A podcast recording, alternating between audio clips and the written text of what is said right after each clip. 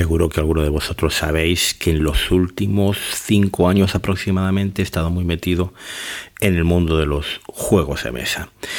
Llegué a hacer incluso un podcast con el gran Paco Gurney, podcast que se llamaba Push Your Luck. Y bueno, Paco tenía también, llevaba desde hace mucho tiempo uno de los decanos de los podcasts españoles en cuanto a juegos de mesa. Para mí uno de los mejores podcasts que se ha hecho en español mm, de siempre, que era Días de Juego. En la última etapa de Días de Juego, su compañero era pues eh, un un gran ilustrador y, editor de juegos de mesa, el gran Pedro Soto, y de una reflexión que hizo Pedro Soto en uno de estos programas de días de juego, quiero tomar yo el comienzo de este podcast. Pedro hablaba en una ocasión sobre la rutina a la que estamos sometidos durante la semana, nuestro trabajo y cómo el ocio es la vía de escape para todo eso, ¿no? Para cuando llega el fin de semana, él, claro, lo aplicaba al tema de los juegos de mesa, decía que todos esperábamos que llegara el fin de semana y no nos valía conjugar una partida a cualquier juego de mesa, no, tenía que ser la partida, tenía que ser el juego, todo en mayúsculas, entre comillas, tenía que valer la pena y compensar todo lo que habíamos pasado durante la semana, tenía que ser esa ocasión especial. Vale, todo esto, como digo, me lo llevo a las series. Y es que cada vez lo noto más en muchas personas, en mí mismo, que llegamos todo el día trabajando, llegamos a casa cansados por la noche. Queremos ver algo, pero queremos ver algo que merezca la pena. Queremos ver algo que compense pues todo lo que hemos pasado por el día, broncas con el jefe, problemas en el trabajo, problemas en casa. Los que tenéis niños, llega ese momento de que habéis acostado a los niños y claro, no podéis ver cualquier cosa. Tenéis que ver algo que, que os llene, que os compense. Y ahí surge el tema de las expectativas, ¿no? Mm, esperamos demasiado quizás de las series.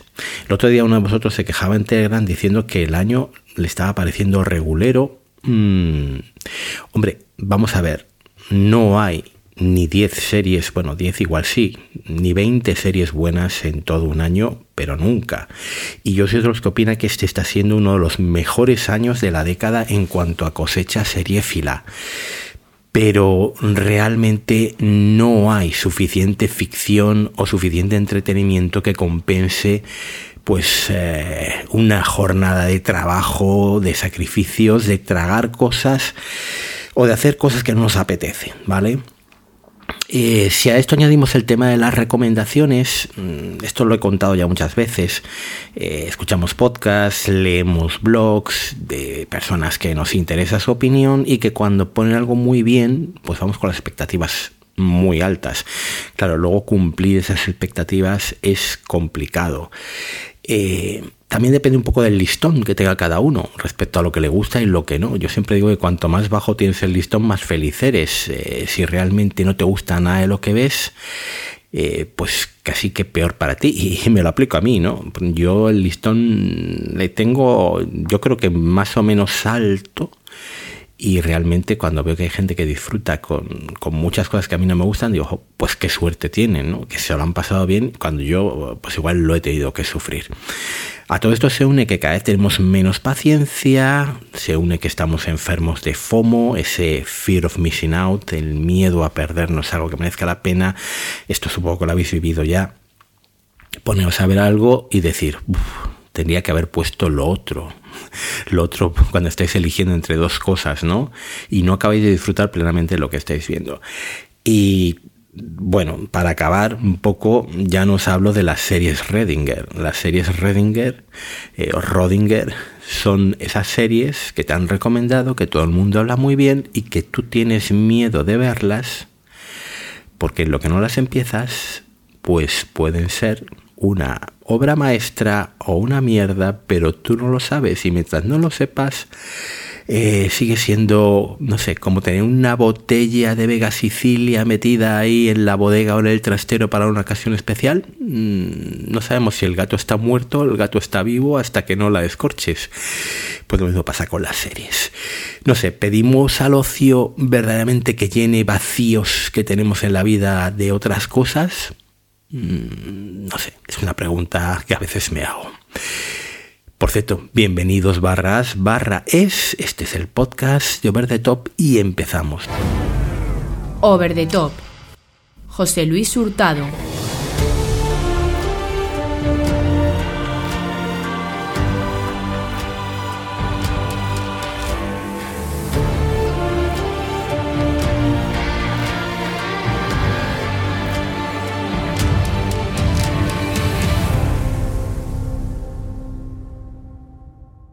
En primer lugar, daros las gracias por la acogida que ha tenido el nuevo formato Plus, el podcast que hago con Gerard, esa especie de eh, reboot de Serial Me, el podcast que hacíamos eh, Gerard y yo pues eh, allá por 2016 y que reducido un poquito en duración, pues se ha convertido en estas dos primeras semanas en el podcast más descargado del último año en Over the Top. Así que bueno, pues muy contentos de que os haya gustado y, esperando ya volver a grabar el siguiente episodio que se va a retrasar un poquito más porque eh, ya está de congreso y, será a finales de, octubre cuando lo podamos grabar.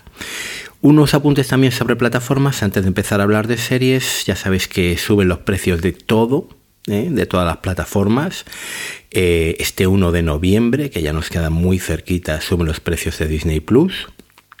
Eh, se quedan en 6 el plan con anuncios, 9 lo que estamos viendo hasta ahora, pero en HD y con solamente dos simulcast, dos dispositivos simultáneos y realmente lo que sí que estamos viendo hasta ahora, es decir, el 4K y las cuatro, los cuatro dispositivos simultáneos, esto pasa a valer 12 euros, o sea, una subida de 3 euros al mes en toda regla.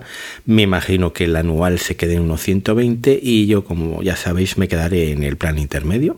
Es lo que hay, ver las cosas en HD. Yo prefiero pagar todas las plataformas que tener una o dos a máxima calidad.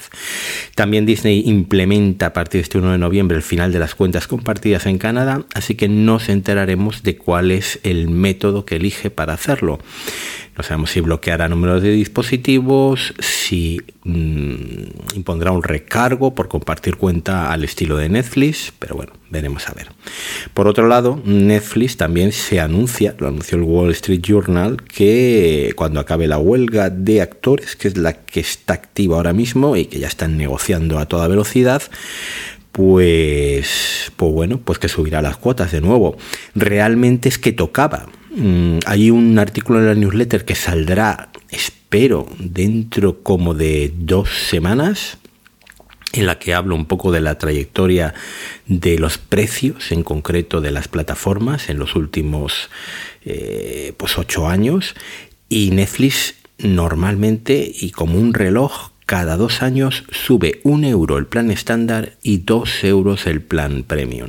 Esto significa que podría jugarme o podría apostarme eh, un dinerillo y no sé si, si, lo ganaría, pero yo creo que sí, a que los precios el año que viene de Netflix o en unos meses, eh, porque esto tampoco creo que se demore mucho en llegar a España, serán en torno a, de nuevo, a los 6 euros el plan con anuncios, 14 el plan estándar y 20 el plan premium. La típica subida de 1 el plan estándar, 2 euros el plan premium.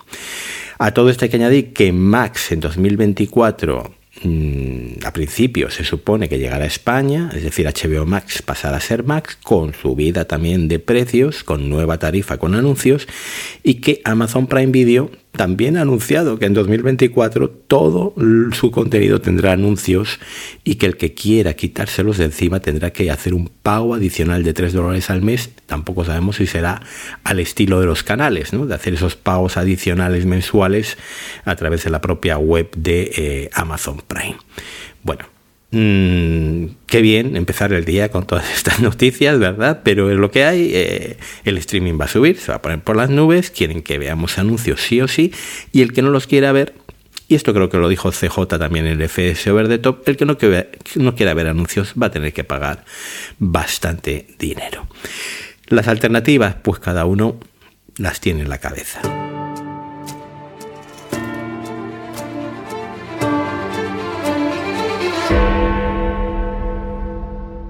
Bueno, pues hablando ya de series, ya sabéis que no me gusta comentar normalmente series de las que solo he visto dos, tres episodios porque me parece que os estoy engañando, por lo menos así lo siento yo. Me parece que os estoy dando una visión distorsionada de, de lo que es una obra. Es como si intentara comentaros el Guernica eh, solo mm, hablando de la cabeza de caballo. Mm, no sé, no tendría mucho sentido, yo así no lo veo. Normalmente lo que os comento son series que ya he acabado completas o series que estoy en curso de acabarlas completas. Eh, pero bueno, tampoco quiero mm, dejar de comentar algunas de las que he visto suficiente cantidad de episodios aunque en este caso, como digo, tomarlo con pinzas porque ver una serie incompleta es eh, muy, muy engañoso.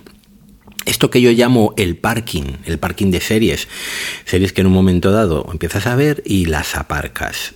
¿Las puedo retomar? Sí, yo lo he hecho durante el año, he retomado bastantes series que estaban en el parking y sorpresa, la sensación final no tenía nada que ver con la sensación inicial. Pero bueno, mmm, os hablo de Noches en Vela, mm, serie de Apple TV Plus, comedia, episodios cortitos, de menos de media hora, de la que he visto tres episodios. Creo que son ocho en total, si no me equivoco. No sé si son ocho o diez. Bueno, ¿qué me llamaba de esta serie? Volver a ver a Antonia Thomas, por Dios, una, una diosa auténtica, una actriz que recuerdo a Jesús Pérez Mora que, estaba completamente enamorado de ella y, yo pues también. Yo a Antonia la conocí en Misfits, aquella serie de Channel 4 bastante macarra ¿eh? de, adolescentes con superhéroes, pero sobre todo donde ella acabó de encandilarme fue en Lovesick, una de las mejores comedias que podéis encontrar y creo que sigue estando en el catálogo de Netflix.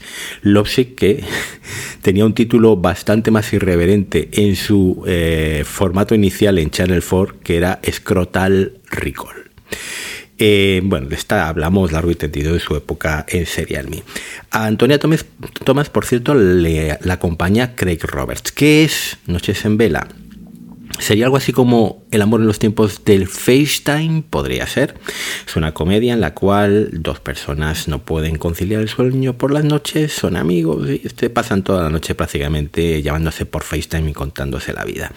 El problema es que esto de contarse la vida no es tan entretenido, al menos en los tres episodios que yo he visto. La comedia tiene bastantes problemas de ritmo, realmente es que no pasa absolutamente nada hasta los últimos cinco minutos del episodio. Y bueno, pues eh, es una comedia simpatiquilla, sin más, a mí no me animó a seguir, pero si a algunos esto que os he contado, la premisa os atrae, pues echarle un vistazo. No es una mala serie, ni muchísimo menos. Mm, seguro que, tiene episodios porque son eh, cada episodio es un poco una historia, aunque la trama va avanzando desde esa amistad hacia lo que parece ser algo más que podría ocurrir entre ellos. Bueno, pues eh, comedia romántica con toques eh, modernos de apps y tecnología mm, para los que os guste el género. Me preguntabais también el otro día a través de redes sociales en privado que cuáles son realmente las cinco franjas en las que veo series y que cuánto tiempo dedico a ver series. Realmente no mucho durante el curso. A diario yo tengo tres franjas para ver series. Veo entre dos y tres capítulos. Hay días que veo tres, hay días que veo dos, depende de lo cansado que esté o de la cantidad de cosas que tenga que hacer. La serie más importante, la serie estrella, la que más me gusta, la suelo dejar para la franja que yo llamo prime time, es decir, las 10 de la noche. Eh, si realmente he salido pronto de trabajar, ya sabéis que yo trabajo de tarde, eh, pues eh, no vengo muy cansado y la cena no me cuesta mucho tener que hacerla, pues eh, cabe otra serie delante de esa y sería el Access Prime Time que yo llamo, que ahí no puede ser una serie de una hora de duración, puede ser una serie de 40 minutos, 45 minutos, bueno, pues sobre las 9 y algo empiezo a verla. El tercer episodio diario, los días que mejor se me da la cosa, lo veo a mediodía siempre, que es sobre las 2 de la tarde, que es cuando como. Y eso sí, los fines de semana podríamos poner ya esas... esas categorías un poco random que yo os decía, que es la categoría siesta, mm, esta serie de 4 de la tarde después de comer, que en vacaciones y tal, pues a veces te pones Eh, no es que me duerma viéndola, ¿vale? No, si me duermo la paro, eh, no soy tan cafre, pero donde sí que soy bastante cafre es con las series de planchado. Y esto normalmente tampoco lo cumplo muy a rajatabla. No soy un gran consumidor de podcasts, no soy como mi amigo Pedro Sánchez, que siempre prefiere un podcast a una serie, pero eh, cuando plancho, cuando hago tareas del hogar, el doblado de ropa que llaman los americanos, que ellos hablan de series para doblar la ropa, pues a veces sí me pongo alguna serie que, esté viendo y que no me seduce demasiado dedicarle toda mi atención. Realmente The Morning Show empezó siendo esta temporada serie de doblar la ropa y ha acabado, eh, bueno, pues en la franja de mediodía o en el Access Prime Time. Según me vaya gustando, pues la voy subiendo. Cosas y manías que, pues, que tiene cada uno.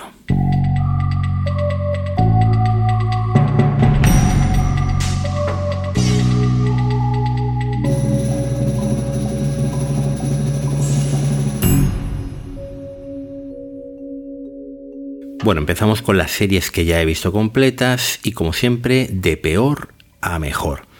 Y empiezo con The Other Black Girl, la otra chica negra, serie de Hulu, estrenada aquí por Disney Plus, serie con unas críticas muy positivas en Estados Unidos que ha tenido muchos artículos en la prensa especializada analizando, bueno, sobre todo el tema racial que siempre está muy presente en los medios en Estados Unidos. mi caso me seducía también mucho ver mm, porque era un proyecto que había impulsado, estaba en la producción y en la escritura, Rashida Jones. Rashida Jones es, aparte de una actriz fantástica, la conoceréis si habéis visto Parks and Recreation, pero sobre todo mm, los más eh, tiernos o, los que tengáis peor memoria, la, os la voy a ubicar rápidamente. Era la mujer del sheriff en el primer episodio de Silo. Y es que solo salía en ese primer episodio de Silo, la serie de Apple TV Plus. Bueno, mm, aparte de ser el proyecto de Rashida Jones, eh, me hacía mucha ilusión ver a Brian Baumgartner, que así de nombre no os eh, sonará mucho, pero si os digo el Kevin de The Office, seguro que ya sí que le ubicáis. Que aquí hace un papel bastante gracioso, bastante curioso, mm, un pequeño papel de, de escritor de la editorial eh, Wagner, que es donde tiene lugar toda la historia de The Other Black Girl, eh, que es un, como un Tom Clancy, ¿no? Mm, un, escritor de bestsellers. Bueno, el argumento, ¿cuál es el argumento de, la serie? Que no, os lo estoy contando. Bueno, pues eh, como digo, editorial neoyorquina, editorial Wagner, mm, el mundo de las publicaciones y a la oficina donde hay una, nuestra protagonista, una chica de color, llega una nueva compañera también de color, la otra chica negra del título. Eh, una chica que también parece bastante ambiciosa y con ganas de trepar. Bueno, el misterio de la nueva compañera, que no sabemos si es amiga o enemiga, misterio de una editora desaparecida en los años 70 de la propia editorial también afroamericana, eh, es un poco el hilo conductor. Y es que es una serie que cabalga entre el thriller y la dramedia. Es decir, comedia, drama, series de 30 minutos. Y en todo momento quieres saber más. Y en todo momento te interesa seguir avanzando en la serie para, descubrir cuál es el misterio, para saber dónde van los personajes. Hay otro punto de interés que a mí me gustó bastante, que es el retrato que hace del mundo editorial norteamericano de cómo funcionan las editoriales, de cómo funcionan las promociones, de realmente eh, el tipo de escritor que mantiene estas editoriales, de por qué eh, a veces se meten en proyectos más arriesgados, de cuando tienen que lavar la imagen con determinadas polémicas. Esto es lo más interesante de la serie. Problema de The Other Black Girl, que cuando se desvela el misterio, se cae la serie completamente. Y es que la herramienta, vamos a decirlo así para no spoilear mucho, que usa mm, el mal, esto es un poco genérico, el mal, para captar a sus víctimas es completamente absurda. No tiene gracia, es ridícula. Y para mí ahí se cayó un poco todo. Esto está basado en una novela original, o sea que tampoco es tanto del guion de la serie, yo creo.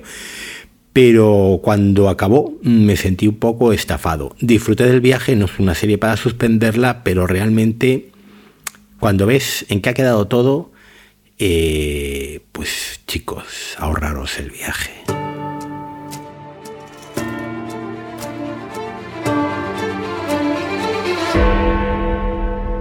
Ya sabéis que estoy disfrutando de suscripción a Netflix estos meses antes de volver a darme de baja y mandarla a dormir el sueño de los justos. Y aprovecho pues para ver algunas de las series que, bueno, me habéis estado recomendando todo el año y que más han sonado. En este caso estaba pendiente de Night Agent, el agente nocturno, especie de el Jack Ryan de Netflix. Y a mí me ha gustado más que Jack Ryan, ¿eh? esto es lo primero que tengo que decir. Me parece que la serie al menos no desprende ese olor un poco a naftalina de la serie de Amazon Prime Video. Eh, no tiene ese aroma tan viejuno. Mm, está Sean Ryan detrás, el autor de, de Shield o el responsable de Shield pero no sé, mm, quizás Krasinski eh, no me acababa de pegar mucho como héroe de acción y Gabriel Basso que es el protagonista del agente nocturno, me cuadra mucho más. Me parece que lo hace bastante bien y que le da cierta complejidad a un personaje que no es tan plano como podía parecer en un principio. Luego la serie, la típica serie de conspiraciones en la Casa Blanca, eh, muy entretenida, mm, es como todas las series de Netflix, prácticamente, ni mata ni espanta, agradable de ver, estas series de qué bien, voy a seguir pagando Netflix y pues, satisfecho. Mm, sin más, no me ha cambiado la vida, pero bueno, mm, como casi todos este tipo de thrillers, el desenlace al final un poco por debajo, el guion pues bastante típico, como decía antes, conspiraciones siempre de contratistas de armas que, tienen eh, contratos con el gobierno, ¿no? Eh, no sé, parece que es el malo más recurrente ya de todo este tipo de series de acción. El enemigo está dentro y, es avaricioso y lo que quiere es más dinero, ¿no? Y si hace falta cargarse a alguien en la Casa Blanca, se lo carga. Bueno, pues esto desde el principio queda yo creo que bastante claro. Hay algunos pequeños giros de guion, pero bueno, mm, bien, bien sin más. ¿Ganas de una segunda temporada? Mm, pues sí, ¿por qué no? Y va a haber segunda temporada, vamos, ha sido un éxito de Netflix este año y, Netflix, por supuesto, tampoco es una serie carísima de hacer, pues, pues seguirá regalándonos entregas de la gente nocturno.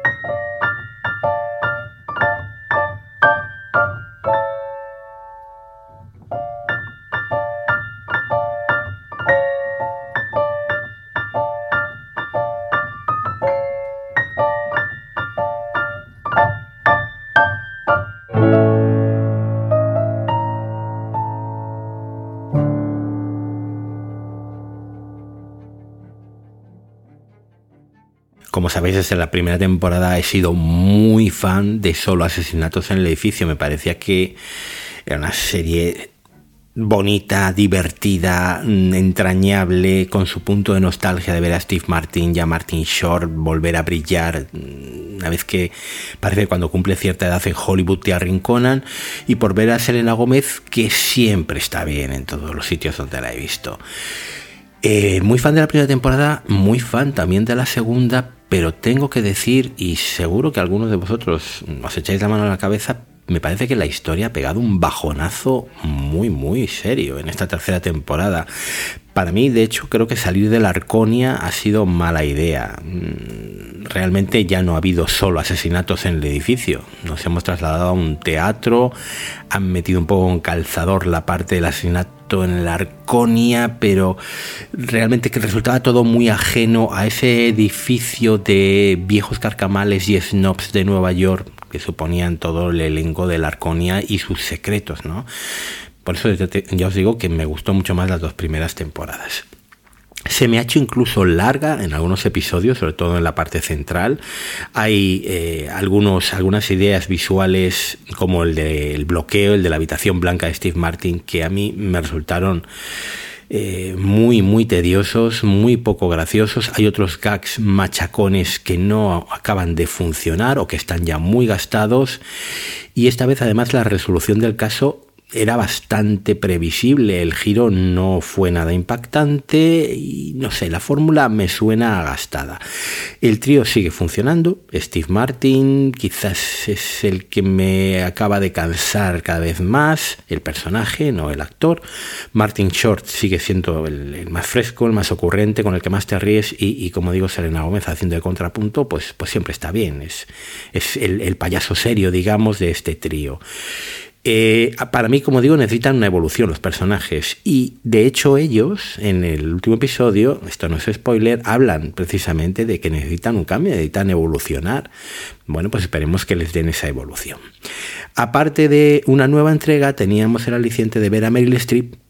Y ver a Meryl Streep en Solo asesinatos en el edificio no hace sino confirmarnos por qué Meryl Streep sigue siendo la mejor, en mayúsculas, la mejor, la mejor actriz en vivo, en activo.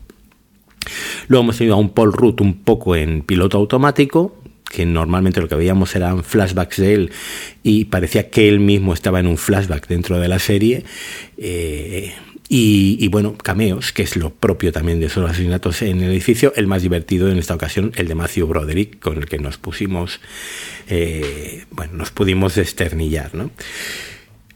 ¿Qué es lo mejor de esta temporada? Pues lo mejor no está en la temporada. Es que lo mejor para mí, de, con lo que me he quedado ganas de ver, es el musical.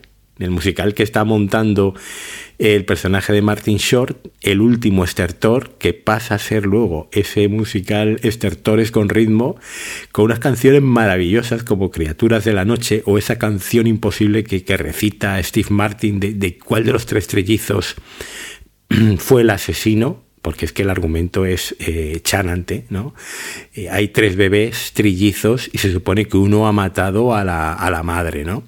Meryl Streep hace en el propio musical de niñera, porque es un insight, eh, es realmente toda la temporada de lo que trata es de la, del montaje de esta obra musical en Broadway y, ya os digo, a mí lo que más me interesa es la obra musical. Yo quiero ver esta obra musical de actores con ritmo, con esas canciones estupendas y, y hacer posible con Meryl Streep cantando como canta, que es que lo hace todo bien, eh, o a Steve Martin o a los demás. Tendremos cuarta temporada, ya está anunciada. Y bueno, pues a ver si verdaderamente dan un paso un poco adelante y cambiamos ya los chistes sobre salsas de, del personaje de Martin Short o, o, los chistes sobre la soledad de Steve Martin o los chistes sobre millennials de, de Selena Gómez. No sé, yo creo que necesitamos evolucionar la serie para que siga funcionando porque me ha empezado a, descarrilar un poco en esta temporada.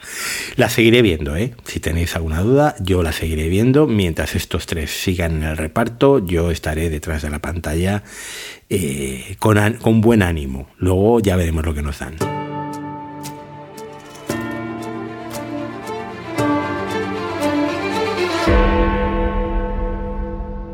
A la hora de elegir una serie que ver, normalmente me tiene que llegar la recomendación, si no la tengo en mi radar, por tres vías diferentes. Y es como a la tercera, cuando ya digo, bueno, pues hay que verla, ¿no? Esto es un poco cicatero, ya lo sé, pero bueno, yo funciona así, ¿qué le vais a hacer? Eh, poquita fe, la serie de Movistar Plus en el último programa Plus, precisamente de Over the Top, me la recomendaba mucho Gerard, ya la escuchasteis, y previamente me la, habían recomendado eh, Juan Francisco Bellón y Jorge Navas. Además, eh, a ellos les había gustado mucho. Bueno, pues ya he visto poquita fe entera, que se ve en cuatro patadas, la verdad. Esos son episodios de 15 minutos, que se ven 12 episodios, se ven muy rápido. Me he reído mucho, pero lo que más me ha fascinado de la serie es el montaje que han hecho con la serie. Mm, yo supongo que esto, el falso documental hemos visto muchas veces, pero esto de que los actores se contesten unos a los otros como si estuvieran viendo la propia serie, que seguro que ya ha aparecido en otros sitios, yo ahora mismo no me viene ninguno a la cabeza, a mí me ha encantado. Me ha encantado porque a la serie le da un dinamismo y permite unas interacciones más allá de lo que sería la narración lineal, pues maravillosas. Si luego tenemos a una Esperanza Pedreño, que la recordaréis por ser la que hacía un poco de tontita en Cámara Café, y a Raúl Cimas, eh, de la hora chanante, pues, eh, oye, es que los dos están maravillosos. Pero no siempre, eh, o no solo una comedia, se cimenta sobre sus protagonistas, sino también por sus secundarios. ¿no? los secundarios tienen una gran eh, responsabilidad también de, sujetar la comedia. Y en este caso tenemos a Julia de Castro haciendo de la hermana de ella. Fantástica. Me he reído muchísimo con esa hermana vaga, aragana. Y los padres, estos señores mayores, María Jesús Hoyos y Juan Lombardero, interpretándolos a la perfección, o incluso el vecino, el vecino cutre y gañán, eh, gorrón de, del piso de arriba. Bueno, lo mejor los personajes, mm, quizás en su debe tengo que decir que a medida que la comedia se ponía seria, a medida que pasaban los capítulos, se intentaba un poco profundizar en la relación de pareja, en lo que es el aburrimiento de las parejas de extra radio, el no tener objetivos comunes, la serie empezaba a funcionar un poco peor, o al menos lo que contaba lo he visto contado mucho mejor en otras series. Esto tenía yo creo que haberse limitado un poco a la comedia pura y dura, que es lo que mejor funciona y que es lo que... Eh, tenemos en los primeros episodios.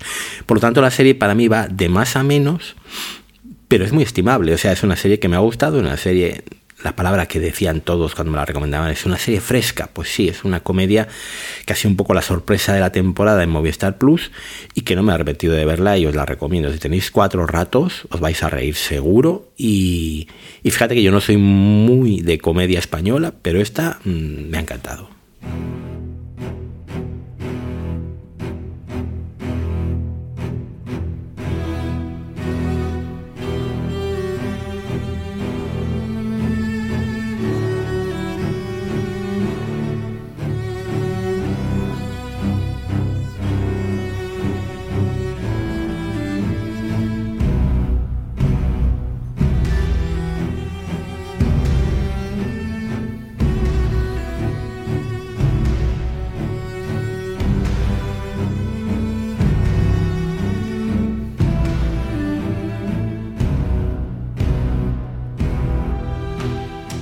Acabó Ahsoka, que era una de las grandes apuestas de Disney Plus para este final de año. Lo hablábamos en los anteriores programas, Gerard y yo, como Filoni y John Favreau son los nuevos jefes de Star Wars dentro de Disney Plus y como bueno pues Disney ha aprovechado para expandir ese universo infinito que tiene eh, con los derechos comprados a George Lucas moviéndose un poco del centro gravitatorio de los Skywalker que yo creo que es lo que mejor resultado les, les está dando no alejado un poco también de la nueva trilogía desastrosa nueva trilogía de J.J. Abrams y y bueno, pues recuperando lo que ya tenían, que era dos series de animación con muchísimos seguidores como era Rebels y The Clone Wars. Hablamos también de que Rosario Dawson llenaba la pantalla y se nos olvidó hablar de Ho-Yang, el droide que la acompaña, que está interpretado por David Tennant. Y, bueno, pues ya sabéis que yo soy muy fan de David Tennant. Y, claro, cuando lo vi en los títulos de crédito el otro día, pues me, alegré un montón. Digo, mira, ¿dónde está el bueno de, de Tennant? Em, ¿Qué es al final lo que esperas de Star Wars? Yo también lo comentaba. ¿Y qué es lo que nos dio Andor? Que hasta ahora ha sido para mí la mejor serie de Star Wars, junto probablemente con la primera temporada del Mandaloriano. Pues lo que te da es aventura y combates de espadas láser con unas buenas coreografías. Es que yo no le pido más a Star Wars. Eh, soy más o menos fan, mm, no un fan a ultranza de la saga, pero sí, me gusta Star Wars y eso es lo que yo le pido. Además, los guiños para los seguidores de Rebels y de Clone Wars, con esos flashbacks también metidos, que en otras series de Star Wars eh, chirrían un poco. Y luego, eh, lo que necesita Star Wars, Imperio, Imperio a tope, villanos que estén a la altura. En este caso tenían ya al almirante Throne, que aquí está interpretado por Lars Mikkelsen, y que ya ponía voz, creo, en, en, Rebels. Tenemos a un Ryan Stevenson, que yo le recuerdo de Roma, haciendo de Bailan Skull, personaje con muchísima presencia y que yo creo que la serie se va a resentir mucho porque falleció recientemente. Incluso tenemos a Ivana Sagno haciendo esa Shinhati que a mí me encantaba, esa aprendiz con esa pinta, de loca y de enferma. Y, bueno, pues eh, que va a seguir en la serie, ¿no? No sé, he disfrutado mucho a Soka. Mm, Realmente las naves, las escenas de peleas con las espadas láser, la construcción de mundos con los que soñar, eh, ese imperio que, que además eh, yo creo que esto en el imaginario de Lucas está muy bien contado, ¿no? Gana la rebelión, el imperio, el emperador es destruido pero no, no, el imperio es, es, algo tremendamente mm, gigantesco, no se puede acabar de la noche a la mañana. Hay un montón de personas que vivían de ello y que los reductos del imperio, limpiarlos, eso puede llevar siglos, ¿no? Entonces, tenemos mucho margen de juego todavía con ese imperio que ahora pues se ha enrocado con la rebelión y está ahí semioculto, ¿no? Si en la trilogía original teníamos unos rebeldes ocultos que luchaban contra la fuerza predominante, ahora es ese imperio oculto el que hostiga a la nueva república. Y me parece un enfoque fantástico, me parece un enfoque que estoy disfrutando mucho en todas las series, mucho más que cuando nos volvemos a centrar en, lo de siempre. Algunos dirán que al final esta primera temporada de Ahsoka se queda un poco como... Mm". Al final estamos hablando de un enroque puro y duro. Personajes X e Y que están en el punto A acaban en el punto B y personajes Z, W que estaban en el punto B acaban en el punto A. Mm, no hemos avanzado mucho, pero no os preocupéis que vamos a tener seguro mucho más Ahsoka en los próximos años. Algunas cosas tampoco me han gustado mucho. Bueno, yo no soy muy de eh, monstruitos y criaturitas. Las tortuguinchis estas no me han hecho mucha ilusión. Entiendo que tengan que vender peluches y pijadas varias para amortizar lo que cuesta la serie. Eh, son los tiempos del merchandising y Star Wars siempre esto lo ha llevado por bandera. Pero bueno, también lo de las ballenas cuánticas, con sus referencias a Jonás o a Pinocho, lo que queráis ver, mm, tampoco me parece una solución de guion. Mm, me parece un poco un deus es máquina. Y no quiero contar mucho más para no destripar, pero creo que sabéis un poco de qué estoy hablando, de cómo solucionar, eh, vamos buscando un mapa para llegar a tal, pero luego resulta que la ballena eh, me lleva justo a la parada del metro donde yo quería ir. Pues esto es un poco los peros de la serie. Me siguen sobrando también los cameos de las pelis originales. Mm, por favor, eliminemos la Skywalker dependencia. Mm, de eso se sale. Por otro lado, pues quiero más y, lo quiero ya, ¿no? Como diría mi sobrino. Quiero más y lo quiero ya. Pues eso, que sigan haciendo Filoni y Fabro series de Star Wars, que continúen con Ahsoka que quizás es la hora ya de acabar con el Mandaloriano o ir pensando en darle un cierre o hacer confluir series y tener un super evento de series de Star Wars en Disney Plus, no lo sé. Ellos supongo que sabrán lo que tienen que hacer mejor que yo. Pero de momento me están gustando mucho más las series de Star Wars de Disney Plus que las de Marvel, pero vamos, de lejos.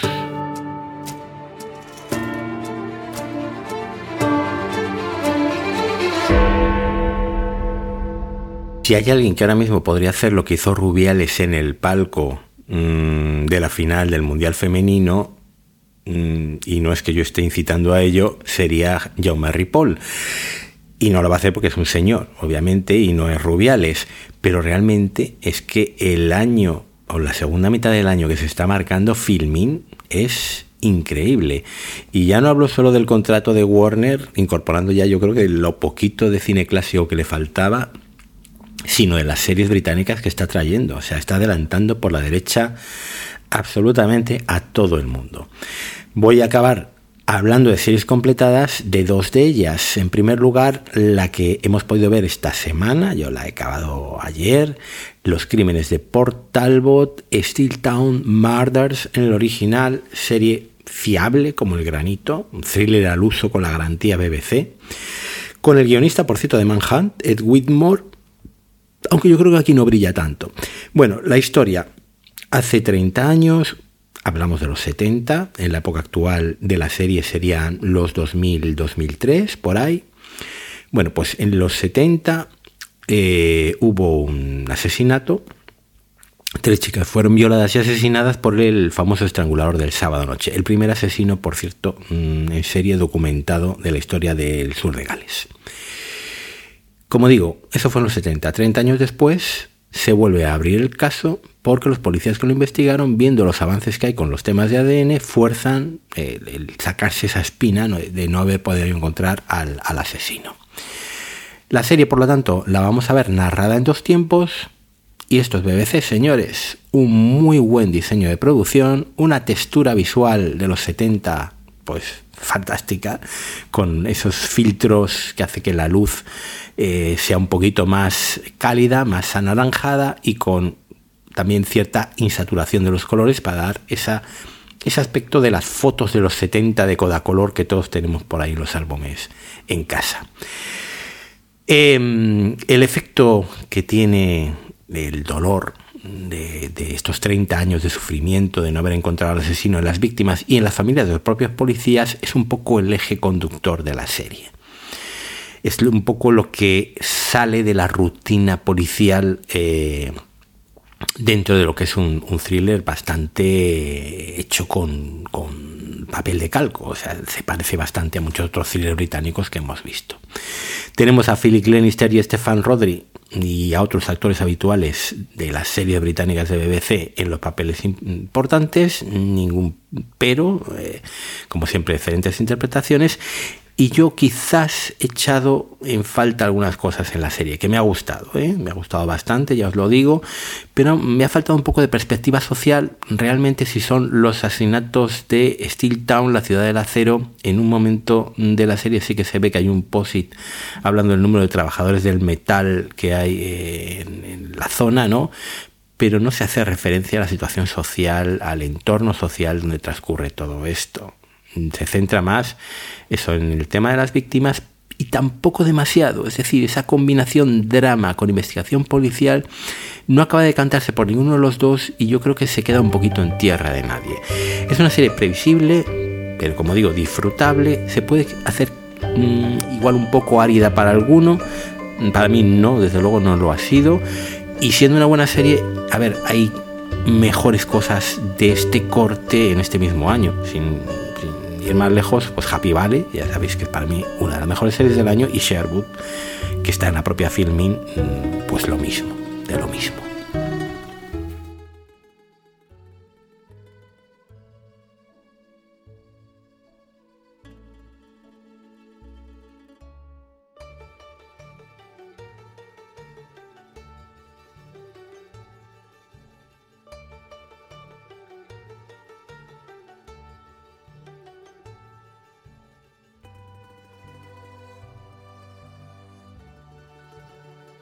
Muchas de estas series las tengo en agenda, pues gracias a Lorenzo Mejino, que para mí es un poco como la Biblia o el profeta de la ficción británica aquí en España. Tenemos la suerte de tenerle, tenemos la suerte de que escribe a diario en el correo y sus listas de lo mejor de, la ficción británica año a año, pues son eh, pues palabra de Dios, simple y llanamente, por lo menos para mí.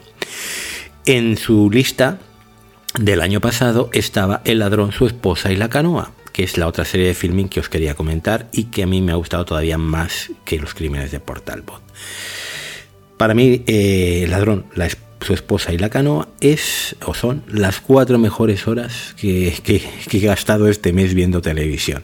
Mucho mejor, por cierto, que Stonehouse, mm, que era una serie también que pudimos ver en filming a principios de este año y que me tiraba un poco para atrás meterme aquí con, con esta otra, con la del ladrón, su esposa y la canoa, porque decía, bueno, pues es que esto de fingir la propia muerte para escaparse de una situación embarazosa ya lo he visto en Stonehouse y bien, pero tampoco me mató.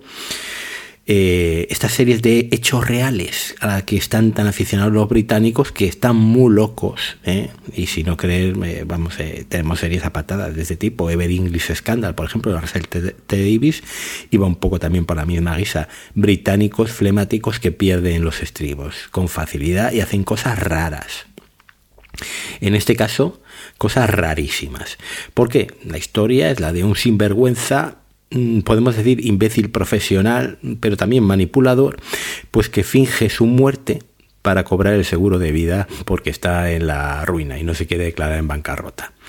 Y claro, eh, no lo hace solo, sino que eh, tiene a su mujer como cómplice, la esposa del título. ¿Quiénes son el ladrón y la esposa? Pues Eddie Marsan, que si os digo el nombre, pues igual, eh, pues no suena mucho, pero si le veis en, foto, es que le hemos visto en 80.000 series y películas. Y Mónica Dolan. Mónica Dolan está excelsa, de verdad. Es la, gran, el gran descubrimiento para mí de, de esta serie. Em, es el que tiene la chicha, además. Eh, ¿Por qué? Pues porque él hace todo lo que hace eh, para fingir la muerte, pero ella la toca lidiar con la mentira. Contarles a los hijos, porque a los hijos no les cuentan que su padre ha hecho el chanchullo, eh, los hijos se creen que su padre ha muerto. Y entonces, claro, la serie juega a plantearnos un poco el interrogante de si ella está manipulada por el marido o si le gusta el mambo y miente y es más todavía más más elemento que, el propio marido. Eh, bueno, pues, pues la serie sigue esa estructura, ¿no? El, numerito, luego parece que han salido con la suya, el giro, el juicio y eh, un poco la redención de ella o no, de saber si, si ella le gustaba esto también o realmente había ahí un chantaje emocional, había ahí una coacción o tal. Eso tiene la chicha, como digo, de la serie y eso hace que en todo momento pues te atrape. Es una serie absolutamente deliciosa, no le sobra un solo minuto y desde luego para mí eh, yo estuve en permanente tensión todo el tiempo, que no sabía por dónde iba a salir, yo desconocía el, el caso real en el que se basaba pero realmente lo cuenta muy, muy bien. Así que si queréis una buena serie británica, sólida y un poco diferente a las demás, este eh, Ladrón, su esposa y la canoa puede ser vuestra serie. Para mí, la mejor serie completa que he visto en este mes. Y vistas las series completas, pues ahora toca hablar de lo que estoy viendo en curso, que como siempre la opinión puede cambiar, pero, pero bueno, vamos a, vamos a hablar de ellas también.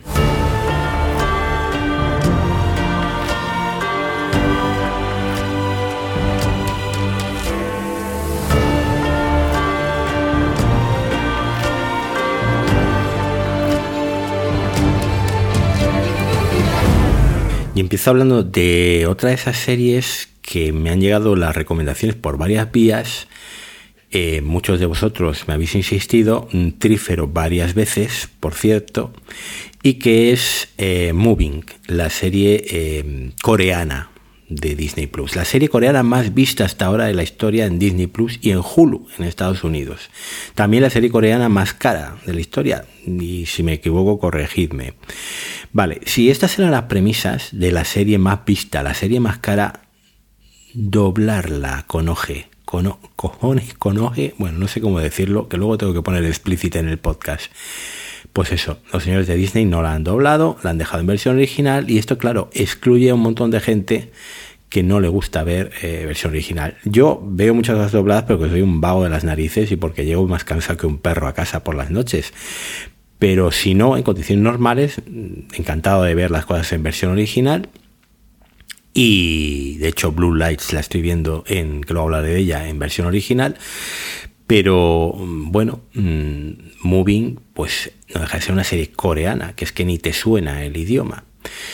Bueno, de Moving he acabado los siete primeros episodios, porque me habías advertido que son como tres mini temporadas a lo largo de estos 20 episodios. Eh, los primeros siete mm, es un arco argumental diferente y los siguientes siete que todavía no he empezado es como un flashback al pasado. No voy a hablar de ellos porque no los he visto. Pero el 7 ya da un salto bastante espectacular en cuanto a escenas de acción y en cuanto a algo que, que se empieza a vislumbrar, que es eh, una serie con un tamaño en cuanto a efectos, en cuanto a diseño de producción, eh, bastante, bastante gigantesco. Bueno, ¿de qué va Moving en estos primeros siete episodios? Pues es una historia de amor, guion o barra, amistad adolescente con superpoderes de fondo, pero muy de fondo, ¿vale? Realmente lo que exploramos es más bien la amistad entre dos marginados, cómo consiguen eh, crear la confianza de contarse lo que para ellos les condiciona su vida completamente, que son sus superpoderes. Es una serie que va un poco lenta, pero a mí me enganchó completamente y me emocionó. Y creo que que bueno, sin haberla visto completa, creo que es una serie que me va a gustar, porque normalmente, por lo que he oído, estos siete episodios son los que menos les gusta a la gente. Pero bueno, a mí me ha, gustado bastante. Em, una de las cosas que tiene Moving es que todos los personajes que aparecen en la serie están interconectados de alguna manera.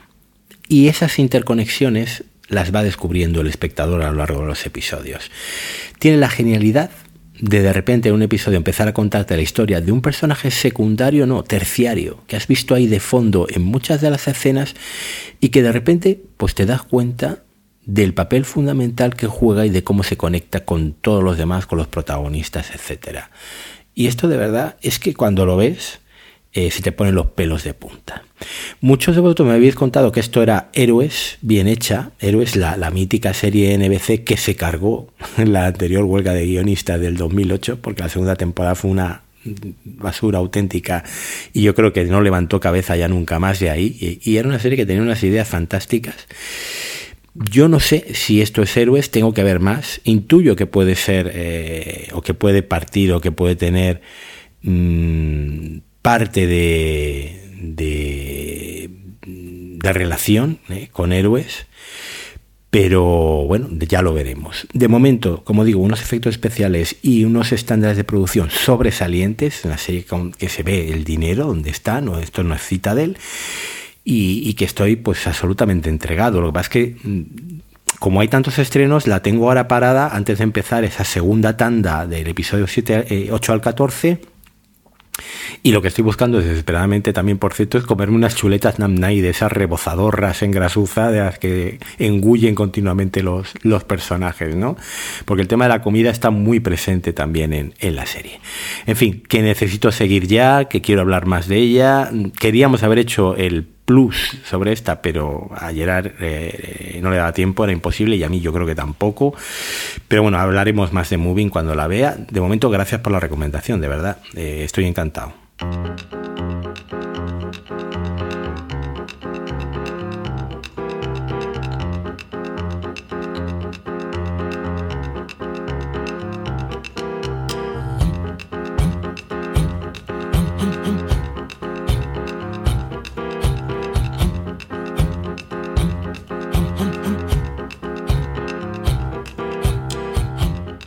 Comentaba antes que The Morning Show la había cambiado de categoría y había pasado a ser una serie de estas de ver conscientemente.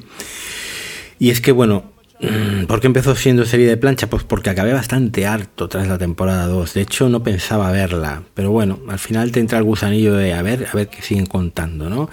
También estaba John Hamm, también me gusta mucho Billy Kudrup. Mm, había quedado un poco mal sabor de boca después de ver eh, la serie esta de del mañana, o no me acuerdo cómo se llamaba, mm, por un futuro mejor o una cosa así, esta que se estrenó a principios de año y que dejé a la mitad porque no había quien la aguantara. No sé, bueno, que empecé a verla. Eh, no sé, la sensación me sigue persiguiendo un poco y es que el personaje de Jennifer Aniston y de Reese Witherspoon se están quedando un poco atrás. Sobre todo el de Reese Witherspoon. No sé, como que necesitaran mejores tramas. ¿Vale? Sus historias cada vez son las menos interesantes de la serie.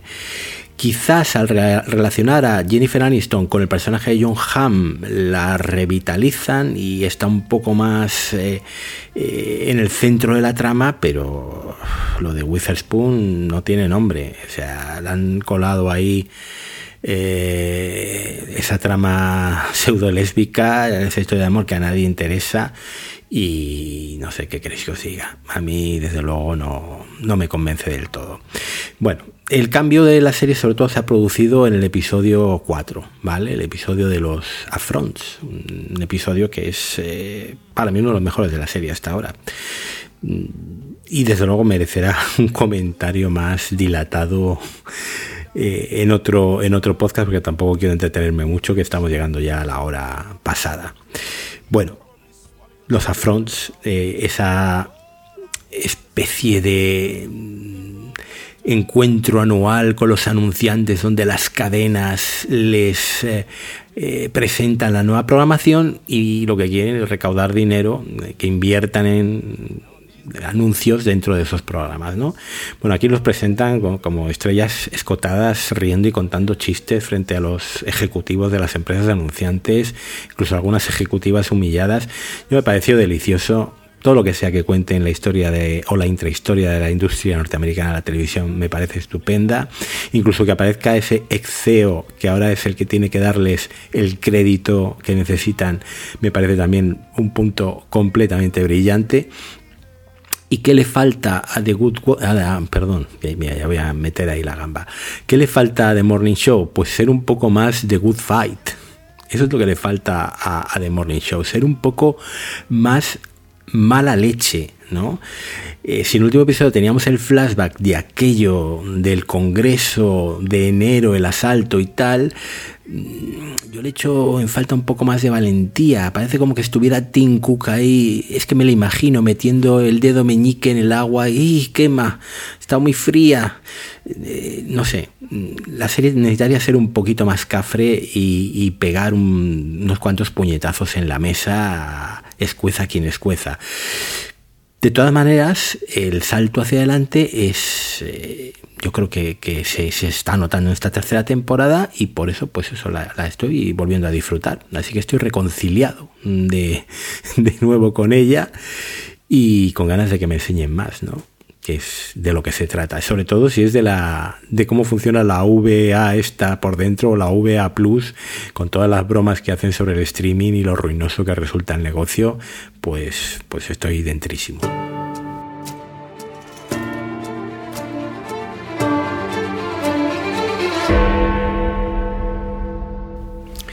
Os decía antes que estoy también viendo Blue Lights, ya he visto dos episodios en Movistar Plus, los estoy viendo por cierto en versión original. Y bien, bien, bueno, pues por eso está aquí ya casi al final de la lista. Es una serie, por cierto, bastante seca, con muy pocas concesiones. ¿Qué es lo que narra Blue Lights? Pues el día a día de tres policías novatos en Belfast ya sabéis, Belfast, ciudad de vacaciones, ese sitio entrañable donde puedes ir a parar un episodio de violencia doméstica y que te rajen la cara con una botella cortada a los vecinos.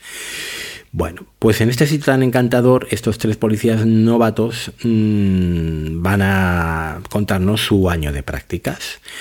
Son una chica jovencita, que es un poco el saco de las tortas del cuerpo, otro chaval pues que es un poquito pavo, ¿eh? parece el protagonista de Yuri Duty, que se le da, por cierto, además muy mal disparar, o sea que condiciones para ser policía poquitas. Y luego la, la buenista, una chica que había sido asistente social y que ahora es policía y que busca cambiar el mundo y hacer las cosas de forma diferente. Claro que igual Belfast, querida, no es el mejor sitio para hacerlo. Pero bueno, a su lado están policías veteranos y entre ellos el maravilloso Richard Dormer, la hemos visto haciendo de Beric Dondarrion en Juego de Tronos, pero yo sobre todo lo recuerdo de Relic, una serie de, de, de BBC que aquí no gustó demasiado, esa serie que iba hacia atrás, contando desde el final de la serie hasta el principio, y que yo, yo recuerdo que a Pedro Sánchez de Amino se entusiasmó en su momento. Bueno, em, esto ya lo hemos visto lo de los policías en las calles de Belfast o de Londres o donde sea.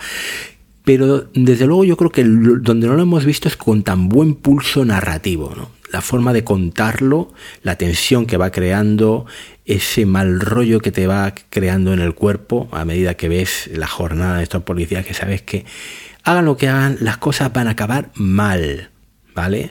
Pues, eh, no sé, en ese aspecto me recuerda un poco a la dureza que tenía Happy Valley. Y es una serie que además se nota que va a ir a más con cada episodio. Por lo menos yo es lo que quiero creer y es lo que la sensación que tengo. Así que os seguiré contando. Por cierto, si os gusta la ficción británica, esta es imprescindible. Esta es otra de las listas de la Biblia de Mejino y desde luego candidata a entrar en el top de final de año. Pero bueno, como he visto dos episodios, lo dejo aquí y seguiremos hablando de ella y echarle un vistazo si tenéis Movistar, porque es, eh, como digo, una serie que merece la pena echarle un vistazo y probablemente os enganche.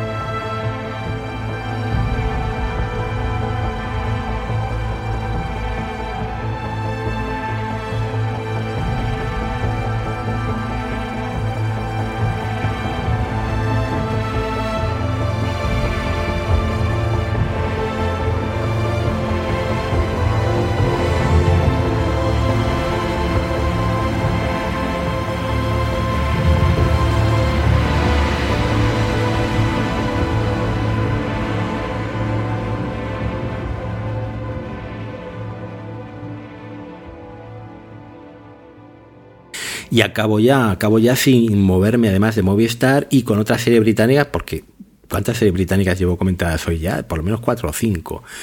Bueno, em, esta no es la mejor serie del mes, pero para mí sí que es el placer culpable del mes, aunque esto es un poco marciano decirlo. Se trata del Mundo en Llamas, una serie que yo creo que ha pasado bastante desapercibida, pero los que nos gusta somos fans bastante militantes de ella. El problema del Mundo en Llamas es que la anterior temporada fue 2019, es decir, han pasado cuatro años desde la primera temporada. Y claro, se han bajado unos cuantos del carro el reparto multiestelar que tenía El Mundo en Llamas con Son Bean o Helen Hunt, entre otros, pues eh, ya no están. Es que no, es que no, o no les han renovado el contrato, les liberaron o, bueno, pues no estaban disponibles por agenda, yo qué sé. Total, que unos se han muerto, otros han desaparecido y no se sabe qué ha sido de ellos. El caso es que de repente estos nuevos señores son los que están en el mundo en llamas y los anteriores ya no están. Eh, si a eso unimos que los niños, obviamente en cuatro años, pues alguno yo creo que le ha dado tiempo a casarse y a tener prole, eh, lo disimulan como pueden, le han puesto un pelito a lotazón al niño polaco para, para verse así, eh, en vez de aparentar 16 tacos, sigue aparentando los 13 o los 12 que tenía en la primera temporada, porque aquí solo ha pasado un año. En, en bueno, un año no, creo que han pasado no sé si unos meses desde la primera temporada en la historia, pero como digo, cuatro años en el rodaje. Y diréis, ¿y qué es el mundo en llamas? Pues el mundo en llamas es un poco contar la Segunda Guerra Mundial a pie de calle, ¿no? A través de las vivencias de un grupo de personas en diferentes países. Como invasión, la de Apple, eh, sí, pero aquí sí que hay una invasión de verdad. Eh, bueno, no hay nada más alienígena que un nazi con sus relucientes botas, pero realmente em, es eso, ¿no? En la primera temporada, que transcurría en 1939 y 1940, pues teníamos toda la ocupación de Polonia, la ocupación de París también, el eh, desalojo de las playas de Dunkerque, vamos un poco como haciendo turismo por los grandes eh, hitos de la Segunda Guerra Mundial. El protagonista siempre está envuelto en todos los fregados y luego pues eh, tenemos varios personajes secundarios, algunos viviendo en Alemania, otros en París, eh, viviendo pues las experiencias de lo que supuso la guerra para la población civil en, distintos lugares del mundo. Y este año, esta segunda temporada, estamos ya en 1941. Entonces, pues la acción se centra en, el asedio de Tobruk, en Libia y en la batalla de Inglaterra sobre todo. Y bueno, también tenemos, aparte de la historia, en la Alemania nazi con el tema de la, crianza de la raza aria y todas esas cosas. Tampoco quiero destripar demasiado. Es muy importante porque se hace mucho hincapié, y esto lo comentaba el otro día con mi amigo David, hablando de, la importancia de, la guerra de África, ¿no? Que yo no tenía muy claro si realmente todo este tema de Rommel, que conoceréis, de Montgomery, de las batallas del Alamein, del asedio de Tobruk, de luego el desembarco de Patton en, Túnez, eh, de cuál era esa importancia de África en, la guerra. Yo pensé que era un poco del dominio de naval del Mediterráneo, eh, también el, papel que tuvo Malta, resistiendo los ataques nazis para poder eh, mandar suministros, pero no, mi amigo David me, me, comentaba el tema del canal de Suez, ¿no? Y asegurar el suministro de petróleo para mover toda la maquinaria de guerra. Y, claro, en realidad aquí sí que te lo cuentan muy bien, eh, que, realmente la meta de Rommel era llegar a, Suez y, los ingleses lo que trataban era de defender con uñas y dientes Egipto. Bueno, mm, como en toda guerra del norte de África, tenemos de todo, tenemos tormentas, gente y soldados deshidratados, fiebres varias. Esta es una serie que no innova. No vais a encontrar aquí nada que no hayamos visto en mil y una películas sobre la Segunda Guerra Mundial. Esto no es Hermanos de Sangre, por Dios, ojalá lo fuera. Pero es una serie que disfrutas. Es una serie como, como digo yo, una serie de las de antes, con amor y guerra, con hijos fuera del matrimonio.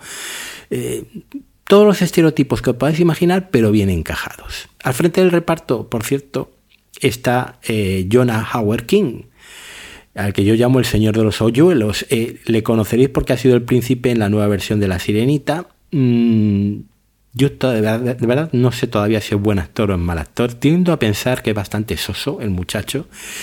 pero tampoco queda mal en cámara y sobre todo cuando enseña los hoyuelos, que yo creo que es su arma interpretativa más potente. Pero bueno, por si Jonah Howard King nos eh, convence del todo, tenemos a la maravillosa, la inconmensurable, la sin igual Leslie Manville, que se está convirtiendo a pasos agigantados en la gran dama de la televisión británica. Este año la hemos visto en cita del Sherwood pues haciendo dos papelones como sabe ella hacer. Y aquí está Divina haciendo de señora de bien, ¿eh? señora de bien en caso Plon, madre del protagonista, pues siendo pues lo que ella es siempre, muy inglesa, muy clasista y muy todo, muy señora. Bueno, como digo, es una serie que no te aburre, esta segunda temporada funciona incluso para mí mejor que la primera en cuanto a ritmo narrativo. Y esta es la serie que yo vería con mi abuela si estuviera viva. Pero como no lo está, pues la veo yo por ella. Y me está, bueno, pues me está gustando. Echadle un vistazo, si queréis. Luego podéis insultarme y decir que es una mierda y que me gustan cosas muy raras. Pero El Mundo en Llamas no os va a cambiar la vida, pero es mi cita ineludible de los lunes por la noche. Y ya está hasta aquí. hasta aquí el programa de hoy, el programa de series. Eh, los podcasts volverán, por cierto, dentro de tres semanas volveremos a grabar, Gerard y yo. Mm, como decía antes, Gerard tiene un congreso de radiología, entonces, pues nada, finales de septiembre. Y hablaremos pues de Poker Face, que hemos seguido viéndola, de la tercera temporada de Lupin, del final de la segunda temporada de Invasión, de Cocina con Química, el nuevo estreno de Apple TV Plus. Bueno, ya sabéis, de, nuestras series. Hablaremos de, de Loki también. Em, así que semana que viene, newsletter, newsletter larga sobre Amazon y su estrategia empresarial en el streaming. Siguiente semana, newsletter también sobre la evolución de los precios del streaming en España en los últimos años. Un artículo un poco contado de una forma, a ver si os gusta. Y luego ya, pues el plus, el programa con Gerard. Por cierto, a ver si este fin de semana por fin podemos grabar el FS Over the Top, porque últimamente Carlos y yo estamos súper liados y, no encontramos hueco. Eh, tuvimos que suspender eh, la grabación la semana pasada por temas eh, un poco eh, que, bueno, pues que los fríos es lo que tiene, ¿eh? estos fríos y estos calores de repente por la noche hace frío, por el día hace mucho calor y las gargantas estaban como estaban, pero esperamos grabar este fin de semana y, poder poder también que tengáis este podcast y tener el FS Over Top. Por mi parte nada más, agradeceros de nuevo la acogida que tuvo el Plus, el apoyo que nos estáis dando, el cariño, combinaros como siempre a que os apuntéis a la comunidad de, Telegram en telegram.me barra over de topes y hasta pronto. Suscríbete a nuestra newsletter en www.overthetop.es. Síguenos en redes sociales en arroba overthetopes o únete a nuestra comunidad en telegram.me barra overthetopes.